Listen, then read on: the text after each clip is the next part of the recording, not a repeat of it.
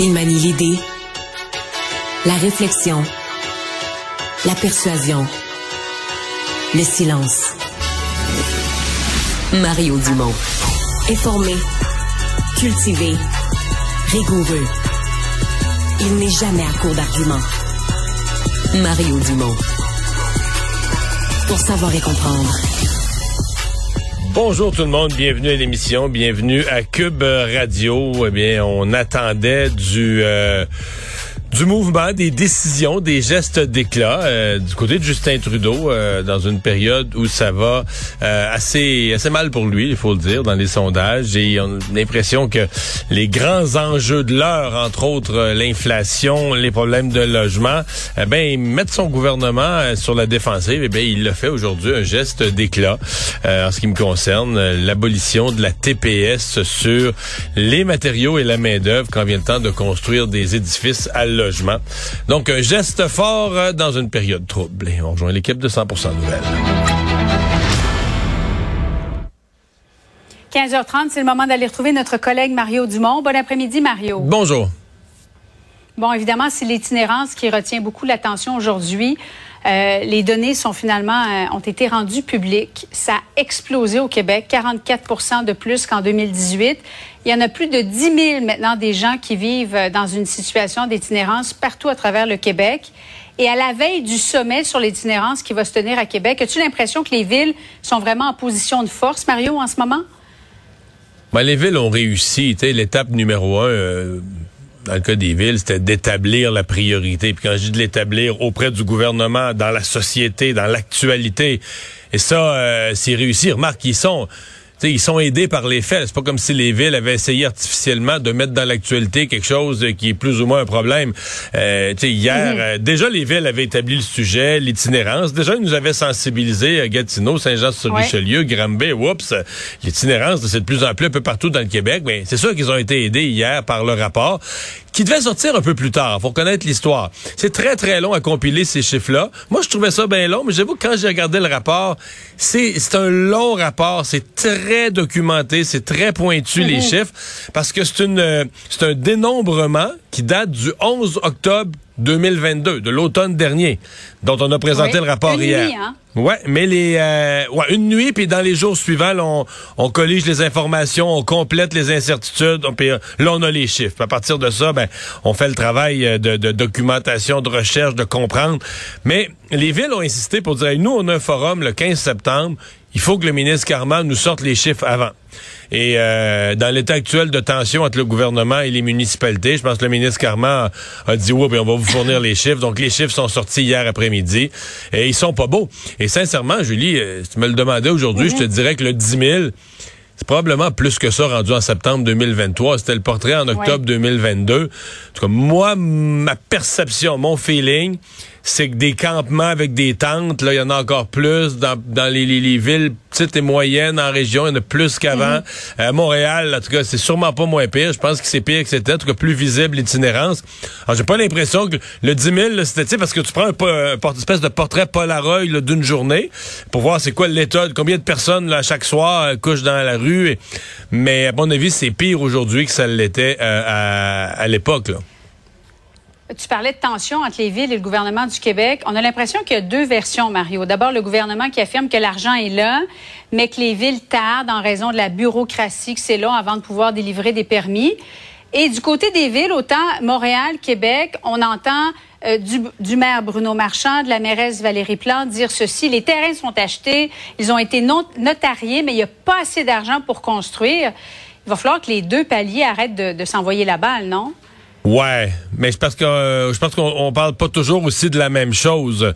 Le ministre mm c'est comme si lui il dit euh, trouvez-moi des lieux euh, faites, faites-en une, place pour abriter des personnes sans abri, pour loger des personnes sans abri. Puis moi, je vais vous fournir les budgets d'opération. Ils sont là, les budgets d'opération. Puis les villes disent, c'est pas si simple que ça. Là. Euh, dans le fond, ils voudraient que les budgets servent peut-être à, construire des lieux ou à en acheter.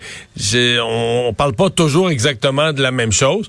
Mais là, écoute, ils vont avoir l'occasion d'aligner leur flûte. Demain, tout le monde est ensemble. Le ministre Carman et je, vais faire une prédiction. Mon, mon, expérience de la vie, c'est que les grosses chicanes entre des ministres, puis ça arrive quand ils sont pas prévus. Quand tu penses que tout va bien aller, puis là, ça accroche sur un point, puis bang, ça te pète d'en face. Mais à l'inverse, quand pendant une semaine, t'annonces, il y a des tensions, il y a des tensions, le ministre est attendu de pied ferme, c'est un peu l'inverse qui arrive. Je suis convaincu que les villes vont se dire, regarde, là, on l'a assez brassé, puis on, on, on va être constructif demain.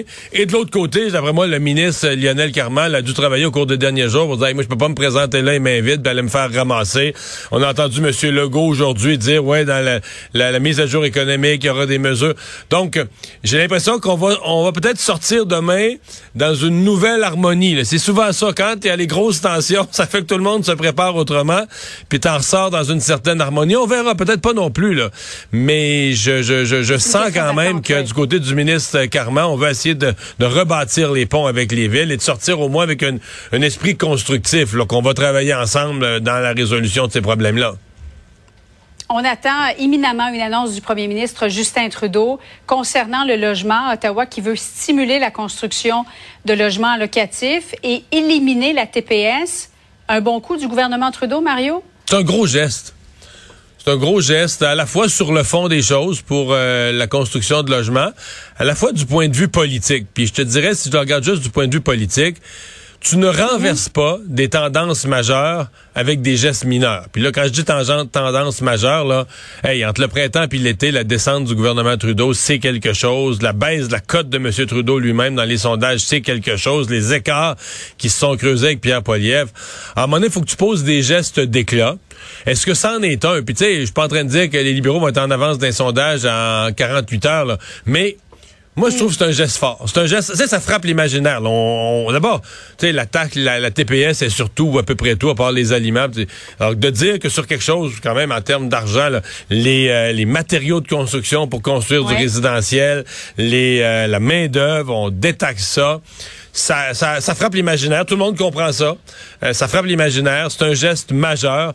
Donc oui, je pense que c'est le genre de choses. Et, d'abord, dans l'immédiat à l'interne, je suis convaincu que dans le caucus de M. Trudeau, parce qu'il va leur, je pense qu'il va faire l'annonce dans le cadre d'un discours à son caucus attends-toi là ce que les troupes qui sont arrivées hier matin avec les, genoux qui se tapent ensemble puis euh, là ils sont euh, hier ils se sont défoulés ils ont exprimé leurs insatisfactions. Ça leur a fait du bien. C'est là qu'ils en sont sortis. La thérapie collective, ça fait du bien.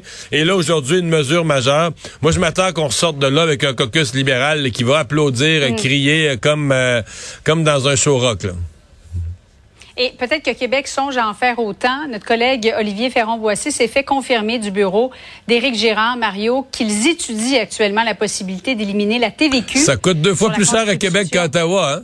Ben, pas, pas, 10 ben oui, c'est 10% plutôt que 5. Évidemment, le territoire est moins, le, montant total est moins grand, mais en toute proportion gardée, là, euh, le Québec, c'est 10% Donc, euh, mais, faut, écoute, faut qu'il fasse quelque chose. ça construit plus, là.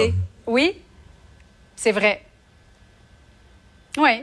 Bien, ça, ça, construit des condos chers, oui, il y en a toujours, là, mais des logements abordables. Euh, les promoteurs n'avaient plus aucun intérêt à construire ça. À construire ça, ça coûte tellement cher qu'ils étaient incapables de rentabiliser les coûts. Ouais, mais ça, c'est. mieux payer l'amende que de construire des logements sociaux. C'est le grand échec, entre autres, de la mairesse Valérie Plante, là, qui a mis en place un mm. système d'amende. Regarde, quand vous faites un projet, là, si vous construisez pas du logement abordable à travers ça, vous avez une amende à payer. Et finalement, les constructeurs disaient, ben, il y a tellement plus rien à faire avec ça du logement abordable à cause du contrôle des loyers, à cause de la régie des loyers, à cause du contrôle des loyers. On pourra jamais le rentabiliser. Fait qu'on aime mieux de payer l'amende. Puis on va inclure l'amende dans la vente de nos condos. on va inclure le coût de l'amende comme un des coûts de construction. On met l'amende comme un, euh, comme si c'était comme si ça faisait partie du coût du terrain. C'était un peu euh, un peu farfelu puis ça a montré il y a une limite à ce que artificiellement les gouvernements peuvent faire. En tout cas, la journée risque de mieux se terminer pour les libéraux fédéraux qu'elle a commencé, Mario, parce que c'est un autre sondage, Abacus, qui est, qui est sorti. 41% pour le Parti conservateur du Canada, 26% pour les libéraux, 18% pour le NPD. Euh, un, écart très important. Quelle sorte d'attaque les libéraux doivent-ils mener, selon toi, pour tenter de renverser un peu cette tendance dans les sondages? Mais je pense que c'est suffisamment fort comme tendance. Il faut que tu agisses sur la forme et le fond. on entend les libéraux dire, ben là, il faut qu'on attaque davantage Pierre Poilievre. Bon, euh, ça, euh, oui, sûrement. Mais il faut surtout que tu trouves ton angle d'attaque. Pourquoi toi, t'es meilleur que lui? C'est quoi? Et là, moi, ce que j'ai vu des libéraux depuis deux semaines, écoute, je pourrais te nommer, je pourrais te mettre sur une feuille dix thèmes différents sur lesquels ils ont attaqué Pierre Poilievre. Euh, L'avortement, il est comme Trump, toutes sortes d'affaires. Et veux-tu des attaques qui marchent pas? des attaques garochées en l'air à gauche et à droite dans toutes les directions. Des campagnes là où tu as attaqué l'adversaire puis que ça a fonctionné, c'est que tu trouves un sujet où tu penses que tu as l'avantage politique sur lui et là tu martèles, tu mets euh, je cherche pas loin la recette là. C'est ce que fait Pierre Poilievre. C'est de même que Pierre Poilievre a monté l'inflation, le pouvoir d'achat, puis toujours, toujours répéter le message parce que c'est ça ton... Alors là, les libéraux, présentement, disent, oui, il faudrait attaquer plus Pierre Poliev, mais ils semblent pas savoir sous quel angle attaquer, à part que de garocher toutes sortes de colibets, puis de... Tout... Donc ça, ça va être de voir, euh, eux, sur quoi ils veulent se démarquer de Pierre Poliev, puis de commencer à avoir une stratégie de démarcation, oui, d'attaque, mais de démarcation qui est a, une cible, qui a un focus. Pour l'instant, ils ont ils ont pas ça du tout. Donc ça, c'est pour la forme. Mais à un moment donné, il y a le fond aussi. Exemple, le geste qu'il pose aujourd'hui pour la construction. À mon avis, un gouvernement qui est dans le trouble peut pas juste se redresser en disant, je vais changer de style, je vais attaquer l'autre. Il faut aussi que tu montres que ton gouvernement s'attaque aux problèmes de la population et que ton gouvernement est pas dépassé, pas débordé par les problèmes de la population, qui est en contrôle des choses. C'est difficile, on arrache, l'inflation nous donne des, des problèmes, mais on a dans notre sac à dos, on a des solutions, on va les sortir au prochain budget, on a des idées. Parce que c'est ce que reproche aussi le caucus libéral à M. Trudeau et à son gouvernement au Conseil des ministres. Le simple député dit, nous, dans la population, là, les gens ont l'impression qu'on n'a plus de solution, qu'on est pris avec les problèmes puis qu'on est dépassé par les événements. Alors, Mario, Justin Trudeau devait parler à 16 h Finalement, ça va se faire dans les toutes prochaines minutes, 15h45. On va suivre ça de près. Merci, Mario. Bon après-midi.